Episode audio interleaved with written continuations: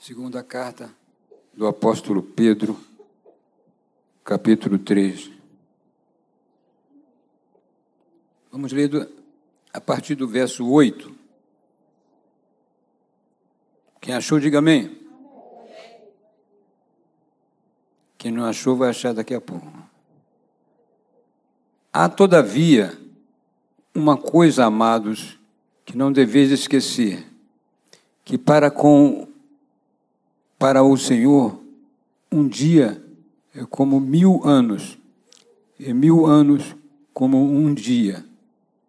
Não retarda o Senhor a sua promessa, como alguns julgam demorada. Pelo contrário, ele é longânimo para convosco, não querendo que nenhum se pereça, senão que todos cheguem ao arrependimento. Virá, entretanto, como ladrão. Virá, entretanto, como ladrão o dia do Senhor, no qual os céus passarão com estrepitoso estrondo e os elementos se desfarão abrasados. Também a terra e as obras que nela existem serão atingidas. Visto que todas essas coisas hão de ser assim desfeitas, deveis ser tais como os que vivem em santo procedimento e piedade, esperando e apressando, esperando e apressando a vinda do, do dia de Deus, por causa do, do qual os céus incendiados serão desfeitos e os elementos abrasados se derreterão. Nós, porém, nós, porém, guarda esse versículo. Nós, porém, segundo a sua promessa, esperamos novos céus e nova terra, nos quais habita a justiça. Obrigado, meu Deus, pela tua palavra. Fala conosco aquilo que tu tens falado ao nosso coração, Pai. Que hoje possamos sair daqui um coração em chamas pela tua palavra, porque a tua palavra é que faz a diferença na nossa vida. É a tua palavra que restaura o nosso coração. É a tua palavra que incendeia a chama do amor pelas almas, pelas vidas, em nome de Jesus.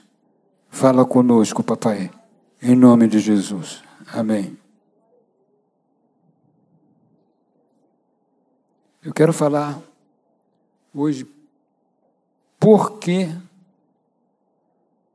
é, nos consagramos. Por que é tão importante nos consagrar? O que, que é consagrar? O que significa investir-se, dedicar-se, separar-se. No caso do cristão, é separar-se de tudo que é do mundo para Deus. Nós somos separados, nós somos chamados, todos nós somos chamados para sermos separados dos conceitos do mundo, dos princípios, dos ensinamentos do mundo e abraçarmos os propósitos divinos, os conceitos de Deus. Por que nos consagramos? Em primeiro lugar, porque é uma ordem divina.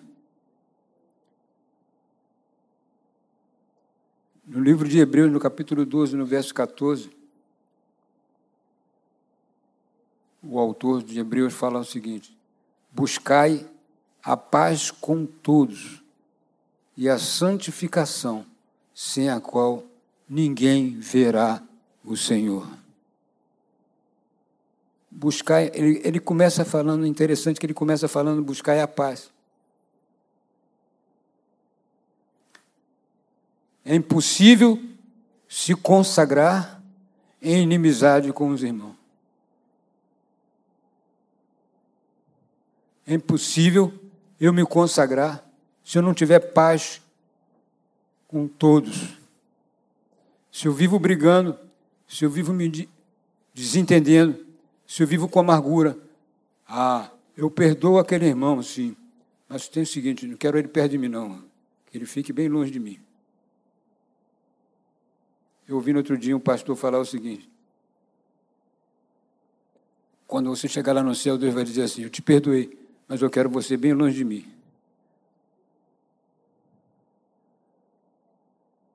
Já pensou? Se eu perdoo meu irmão, eu tenho que aprender a conviver com meu irmão, com minha irmã. Buscai a paz com todos e a santificação. Santificação nós só encontramos em Jesus. Não existe santificação em outro lugar. Jesus é santo, Ele que nos santifica, Ele que nos restaura, Ele que nos dá paz, Ele que nos dá. Ele é a fonte de vida, fonte de todo poder, toda graça está em Jesus. Aliás, a palavra de Deus mostra no livro de Levítico uma história muito, muito triste. Moisés e Arão entraram para fazer um sacrifício naquela época. Só o sumo sacerdote poderia fazer o sacrifício. Moisés e Arão entraram e fizeram o sacrifício. E Deus mandou fogo consumiu o holocausto. Quando Deus aceitava, Deus, Deus consumia o holocausto. Os filhos de Arão, Nadab e Abiú, resolveram dizer: Deus, porventura, só ouve Moisés e Arão? Porventura, Deus não, não nos responde também? E resolveram, por conta deles, sem ordem divina, oferecer fogo estranho, oferecer um sacrifício ao Senhor. Quando o, sacrifício, quando o fogo desceu, o fogo, ao enverdecer em cima do sacrifício, desceu sobre eles dois e morreu Nadab e Abiú. Já pensou, já pensou que coisa terrível? Moisés, então, clama a Deus. Meu Deus, porventura, o que, que aconteceu? Deus disse assim para Moisés: Mostrarei a minha santidade. Isto é o que eu vos digo: mostrarei a minha mostrarei a minha santidade naqueles que se chegarem a mim, e serei glorificado diante de todo o povo. Porém, Arão se calou. Você quer ser santo? Você quer se santificar? Se achegue ao Senhor. Busque as coisas do céu. Busque as coisas de Deus. Leia a palavra de Deus. Medite na palavra de Deus. Coma a palavra de Deus. As pessoas hoje estão acostumadas a correr para lugares, para um lugar aqui, um lugar ali, em busca de, em busca de de resposta. Você não vai encontrar. Você só encontra a resposta na Bíblia Sagrada, que é a palavra de Deus. Você pode correr para um lado e encontrar alguém que tem a palavra de Deus, mas você pode encontrar um enganador que vai te enganar, que vai te iludir. Então procure olhar para a Bíblia cada dia, meditando, e Deus vai te direcionar. Segundo lugar, por que nos consagramos? Porque somos gratos a Deus pela nossa salvação. Precisamos nos consagrar, precisamos nos separar, porque somos gratos. A Bíblia diz que Deus amou o mundo de tal maneira que deu seu Filho unigênito para que todo aquele que nele crê não pereça, mas tenha vida eterna. Deus amou o mundo os homens, as pessoas, de uma tal maneira, de uma maneira tremenda, que deu o seu filho. Ele deu o filho dele, ele puniu o filho dele, ele investiu sua ira sobre o seu próprio filho, porque Deus precisava punir o pecado. Uma vez, uma vez que o homem pecou, Deus precisava punir o pecado. E Deus buscou entre os homens alguém que se colocasse na brecha, alguém que pudesse se colocar a favor da humanidade. Mas Deus não encontrou ninguém. Então ele disse: Eu vou levar o meu próprio filho, filho único. E ele puniu, castigou no, o próprio filho, naquela cruz do Calvário, para me salvar, para não castigar a mim nem você, para não castigar a nós, para não destruir a raça humana. Deus puniu o seu próprio filho.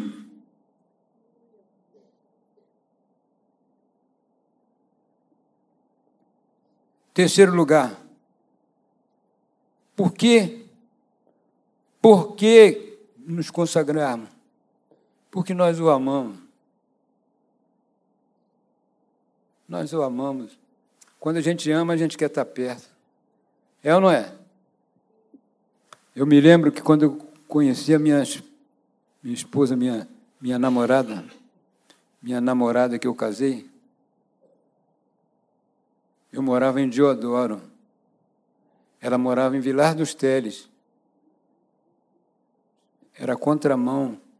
Tinha que pegar dois ônibus para chegar lá. E ela morava numa rua, 500 metros de subida. E era só barro, não tinha, não tinha paralelepípedo nem, nem asfalto, não, era barro. Com chuva ou com sol. Ia eu subindo aquele morro para encontrar com a minha amada. Queria estar perto.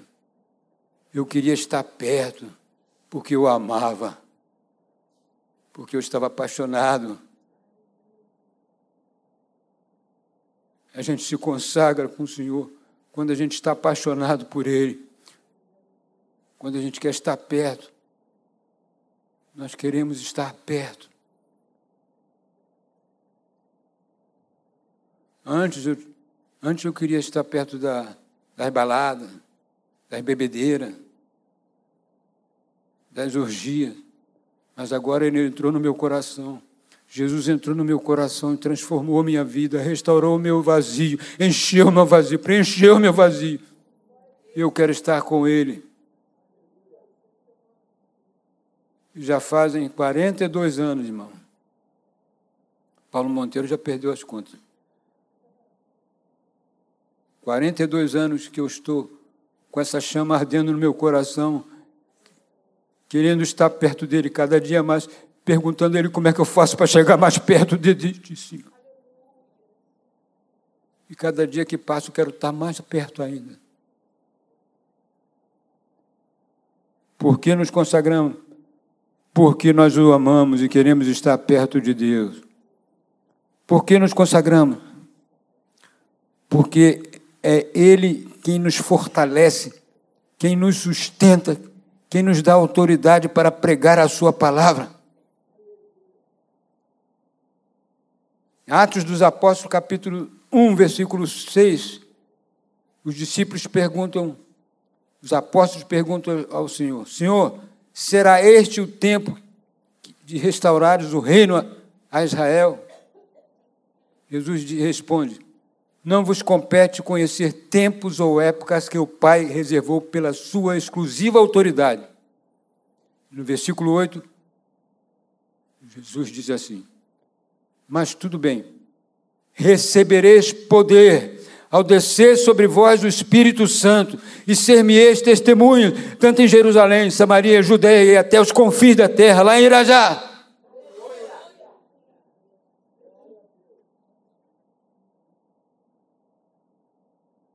Não vos compete de conhecer tempo. Não se preocupe com o tempo. Não se preocupe com as coisas que estão acontecendo. Mas eu vou deixar você, não vou deixar vocês órfãos. Eu vou mandar para vocês o Espírito Santo. O poder do Espírito Santo vai estar com vocês. Busque o meu poder, busque a minha presença, busque a presença do Espírito Santo, porque você vai ter autoridade, poder, autoridade para pregar a palavra de Deus. Durante não, não, não, não contabilizei os anos, desde que eu me converti. Numa semana eu me converti na BI. Na outra semana, deixa eu olhar a hora. Na outra semana, eu estava no ar livre ali na Cinelândia. Quando eu não conhecia Jesus, eu passava por aquele ar livre, passava lá pelo outro lado da rua para os colegas do trabalho nem me ver perto do ar livre. Tinha vergonha de chegar, de passar perto dos, dos crentes. Quando eu me converti, convidado por uma irmã que me levou na BI, na outra semana eu estava lá. O Jonas levava a Kombi com aparelhagem e eu estava lá batendo palma. Reunidos aqui, só para louvar ao Senhor. Na outra semana, na outra semana, na outra semana, até que chegou um dia que faltou o guitarrista Paulo Monteiro. Faltou o guitarrista. O pastor Eugênio, que cuidava do ar livre, falou assim: Eu vi você mexendo na guitarra lá na BI. Você toca? Eu falei, eu dou uma arranhada. Então é o seguinte, você hoje pode tocar para a gente aqui? Naquele dia eu toquei.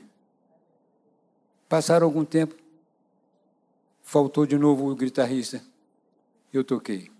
Daqui a pouco de novo faltou o guitarrista, eu faltei. Daqui a pouco faltou o guitarrista, ele agora chega, você é o guitarrista do ar livre. Aquele lá está faltando muito, perdeu. Eu comecei a ser o guitarrista daquele, daquele ar livre. Os colegas do trabalho, eu trabalhava quase em frente, eles passavam. E passou por lá de lá, aderiu o pastorzinho agora. Começou a fazer com chacota comigo. E eu comecei a pregar a palavra para eles. Passou um tempo, o pastor Eugênio saiu, foi para outro trabalho, eu assumi o ar livre. E nunca mais parei de fazer ar livre. Ganhamos muitas almas para Jesus ali naquele lugar, na Cinelândia. Depois fomos para Praça dos Paraíba, lá em Copacabana. Depois fomos para Duque de Caxias na José de Alvarenga, na Praça do Pacificador. Muitas almas para o Senhor. Mas quer saber? Quando nós chegamos na, na igreja de Caxias, tinham 25 pessoas quando começou. Dez ficavam orando, 15 ia para a rua evangelizar estávamos juntos no mesmo propósito. Encher aquele lugar, aquele salão vazio, compridão. Pastor, pastor Cassiano, Deus tinha dado uma profecia ao pastor Cassiano, que encheria aquele lugar se o povo fosse lá fora. Começamos a fazer ar livre lá fora, com 15 pessoas. Evangelismo, a igreja foi enchendo, foi enchendo, foi enchendo, foi enchendo. Quando estávamos com 3 mil membros, com 3 mil, a igreja de Caxias cheia, 3 mil pessoas, eu ia fazer ar livre. Dificilmente era juntar 20 pessoas. O que aconteceu? Qual foi a diferença? Qual a diferença, Jorjão? 25 tinham 15 na rua e 10 orando. No mesmo, com, a, com a mesma motivação. 3 mil, 5, 10, 15 fazendo ar livre. E a gente clamava de púlpito. Vai no alívio ajudar, irmão. Vai ajudar o evangelismo, irmão. Vai ajudar o evangelismo. Sai do seu comodismo, irmão. Vai lá. Mas o povo.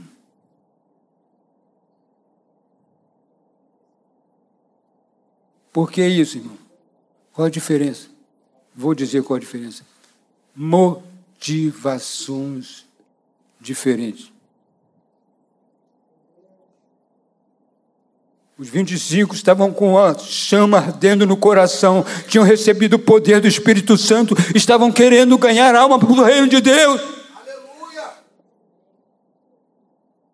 Não estavam pensando em só se alimentar, não estavam pensando em só receber, não estavam pensando, não, nós fazemos visita na segunda, na terça, na quarta, na quinta, na sexta, e, na, e evangelismo, e ar livre. Almas vinham para os pés do Senhor. A igreja de Caxias tinha, passou a ter 3 mil membros porque ela ficou conhecida por causa dos ar livres. Por causa dos ar. Mas o que aconteceu? Vamos ficar deixando que meia dúzia, 15, 20 pessoas vão lá se colocar a favor do reino. Qual o propósito que está no meu coração? O propósito que está no meu coração é fazer a vontade de Deus, é estar dentro do plano de Deus, do projeto de Deus. Mas hoje, irmãos, as igrejas estão cheias de pessoas. O Evangelho virou show, virou espetáculo virou espetáculo. Vamos pintar tudo de preto. Vamos jogar luzes de neon. Vamos jogar iluminação. Vamos distrair. Vamos distrair as pessoas. Aqui é bom, é gostoso, vamos ficar aqui. Me desculpe, irmão. Mas eu estou falando o que eu estou vendo. Corremos o risco de estarmos perdendo tempo dentro dos tempos dracma perdida dentro de casa.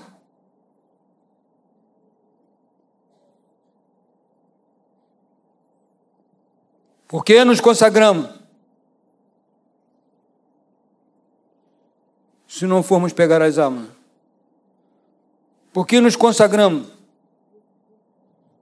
Se não recebemos o poder do Espírito Santo. Se não buscamos o poder do Espírito Santo para estarmos como testemunhas.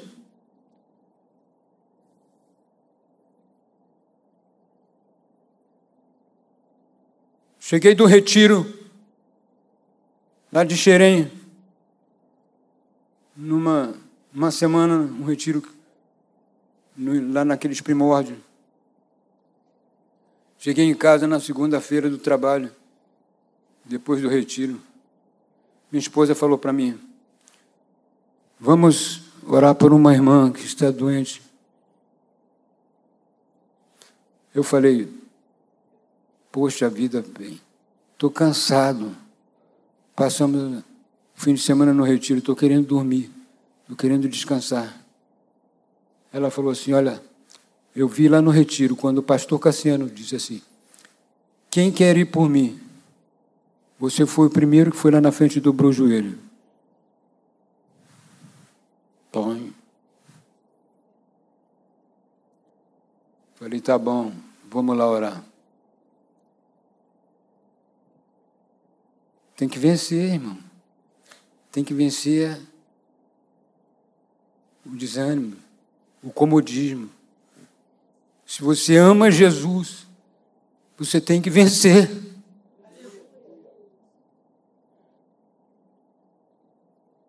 Aí lá vai eu. Peguei a Bíblia, João 12, 26. Se alguém me serve, siga-me. E onde eu estiver, ali também estará o meu servo. Se alguém me servir, o Pai honrará. Você quer, você quer ver Deus fazer coisa gloriosa através da sua vida? Se disponha Saia do comodismo. Vai trabalhar para o Senhor. Vai fazer a obra. Vai amar as vidas que estão morrendo lá fora.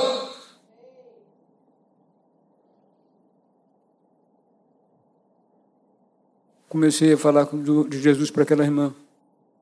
A irmã estava deitada na cama. Quando eu acabei de falar, pregar para ela, perguntei se ela queria aceitar Jesus. Ela aceitou. Entregou a vida a Jesus. Falei, então agora eu vou orar para Jesus te curar. Que eu dei a mão à irmã. A irmã levantou. Só que eu não sabia que ela estava paralítica. E queria fazer uma cirurgia no outro dia. Naquele momento, ela começou toda trêmula, andando toda trêmula. Nós oramos por ela. Quando nós oramos, se manifestou um demônio.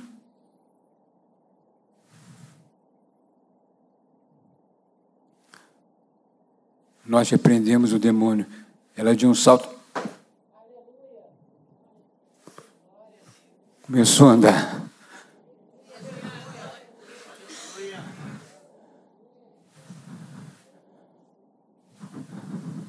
Sueli é o nome dela. Eu continuei pregando a palavra para ela. Falei para ela que ela ficasse firme na presença do Senhor, que não se afastasse, para que não acontecesse coisa pior para ela. Se ela tivesse ido fazer cirurgia no outro dia, ela ia ficar paralítica e nunca mais ia andar, porque o problema dela era espiritual.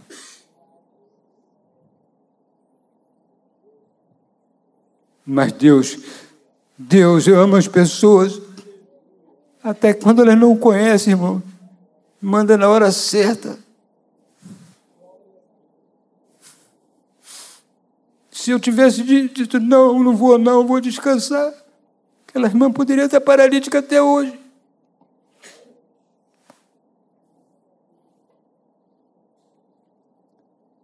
Passado alguns dias, cheguei do trabalho, numa sexta-feira lá em casa passou a ter um grupo eco.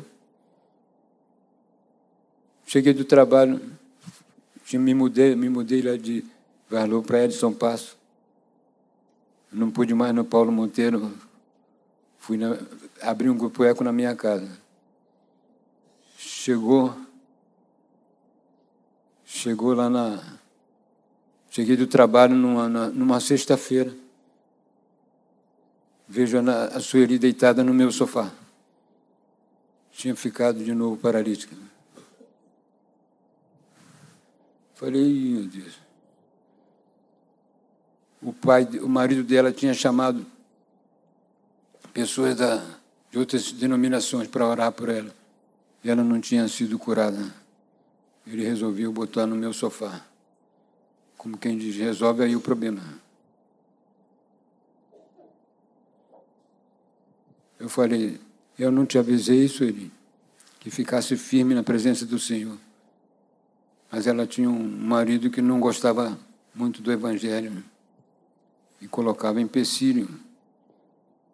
Ela acabava não indo à igreja.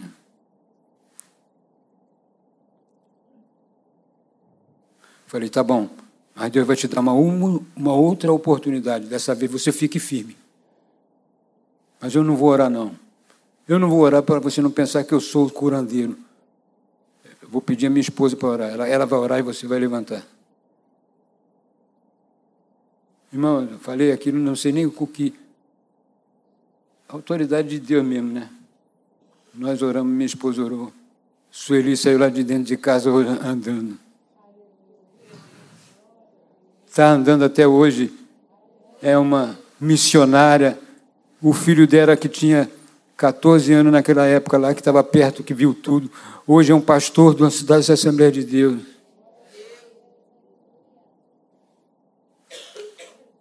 Quando chegamos lá fora, que a Sueli foi saindo, tinha uma multidão no portão.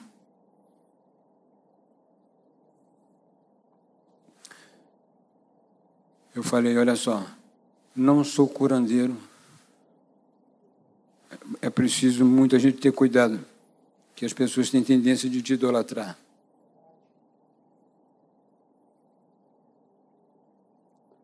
Jesus precisava tratar com essa pessoa. E ele curou. Ele amou. No dia do, do sepultamento da minha esposa, a Sueli estava lá. Sueli e o Márcio, filho dela, que é pastor. estava lá no enterro da minha esposa. Deus faz assim, irmão. Quando você se dispõe. Se alguém me serve, siga-me. Se alguém me servir, e onde eu estiver, ali estará também meu servo. Se alguém me servir, o Pai o honrará. Por que nos consagramos? Porque nós estamos vivendo dias que antecedem o dia da ira, o dia do Senhor. E esse dia do Senhor, Pedro acabou de dizer, o dia virá como um ladrão, o dia do Senhor. O dia do Senhor não é o dia de 24 horas. É um tempo. É um tempo da ira de Deus. É o tempo da, do ajuste de conta de Deus com a humanidade. Porque Ele deu o filho dele para morrer pela humanidade. Deus vai ajustar conta com a humanidade. O que fizeram com o filho. Dia do Senhor começará com o arrebatamento da igreja. É a última semana de Daniel. São sete anos de grande tribulação, como nunca se viu na terra.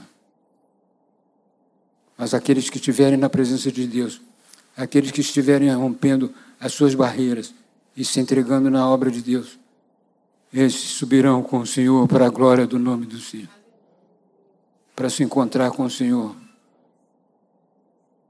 Eis que vos digo um mistério: nem todos dormiremos, mas transformados seremos todos, no abrir e fechar de olhos. Os que, os que morreram em Cristo ressuscitarão primeiro, e os que estivermos vivos seremos transformados no abrir e fechar de olhos e nos encontraremos com o Senhor nos ares. Porque importa, irmão, que este corpo mortal se revista de imortalidade e o que é corruptível se revista de incorruptibilidade. Porque carne e sangue não pode herdar o reino de Deus. Essa carne esse sangue tem que morrer, está condenada ou então será transformada e partiremos para estar com o Senhor para sempre ao lado dele. Em Apocalipse, no capítulo, capítulo 2, na carta de Éfeso, o Senhor fala assim: Bem-aventurados ao vencedor, dar-lhe-ei que se alimente da árvore da vida que se encontra no paraíso de Deus.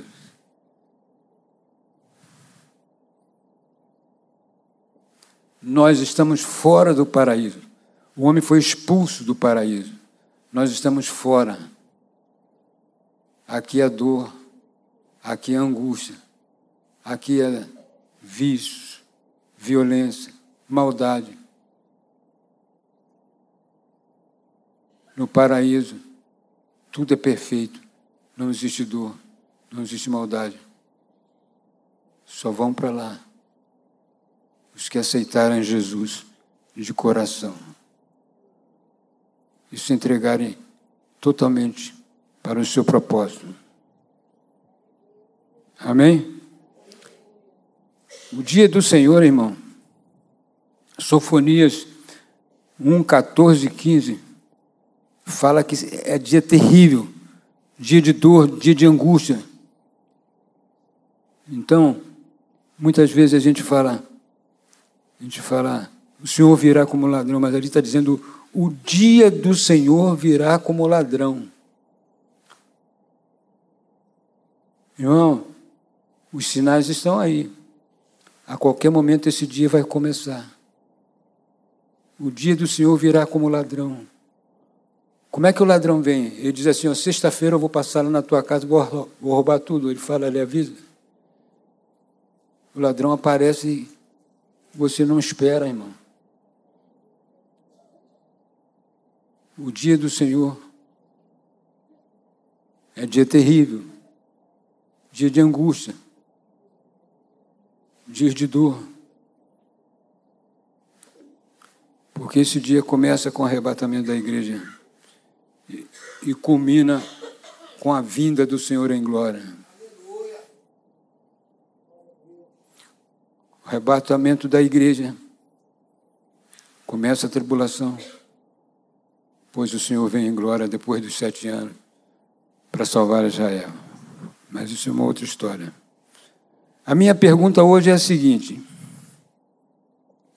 se nós nos consagramos com esses motivos todos,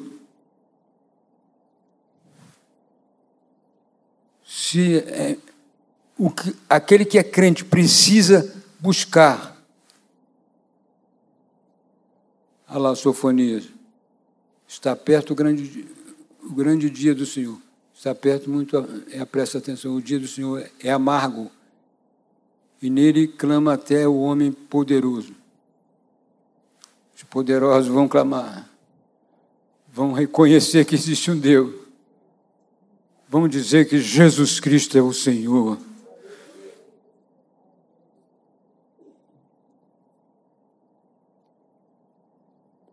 Ele sendo Deus, Jesus sendo Deus, não usou por usurpação ser igual a Deus, mas antes ele se esvaziou de si mesmo, tornando-se em semelhança de homem sendo reconhecido em figura humana.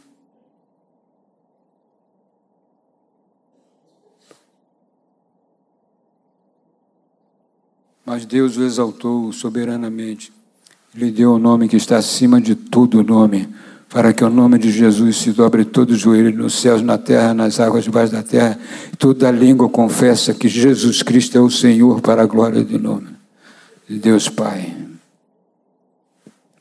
Meus irmãos, se tudo isso é importante, se a motivação, essa motivação, se nos consagrarmos, por que tão poucos, João, por que tão poucos se decidem a se separar de verdade para o reino de Deus?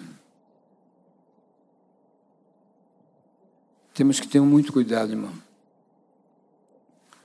Josafá era filho de Asa. Começou muito bem o seu reino. Começou muito bem o seu reino. Asa também começou bem. Mas depois o Asa fez aliança com o rei da Síria. Josafá foi pelo mesmo caminho. Fez aliança com o rei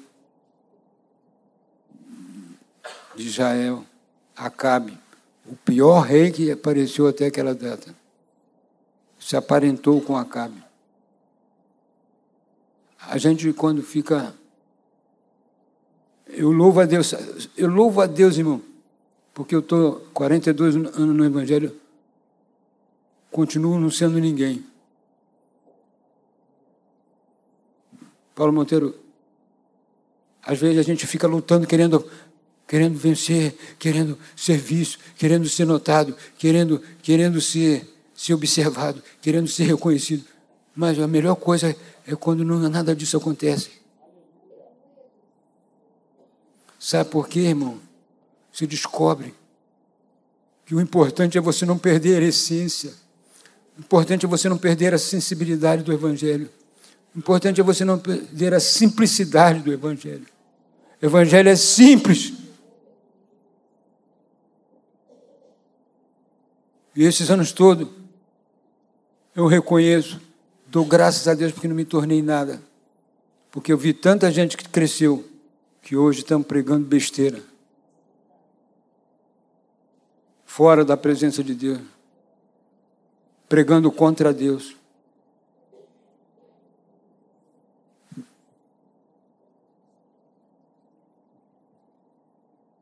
Eu quero convocar a você a se colocar hoje diante de Deus e dizer: Senhor, eu quero me consagrar. Eu quero me consagrar. Quero me consagrar a Ti. Quero me dedicar a Ti.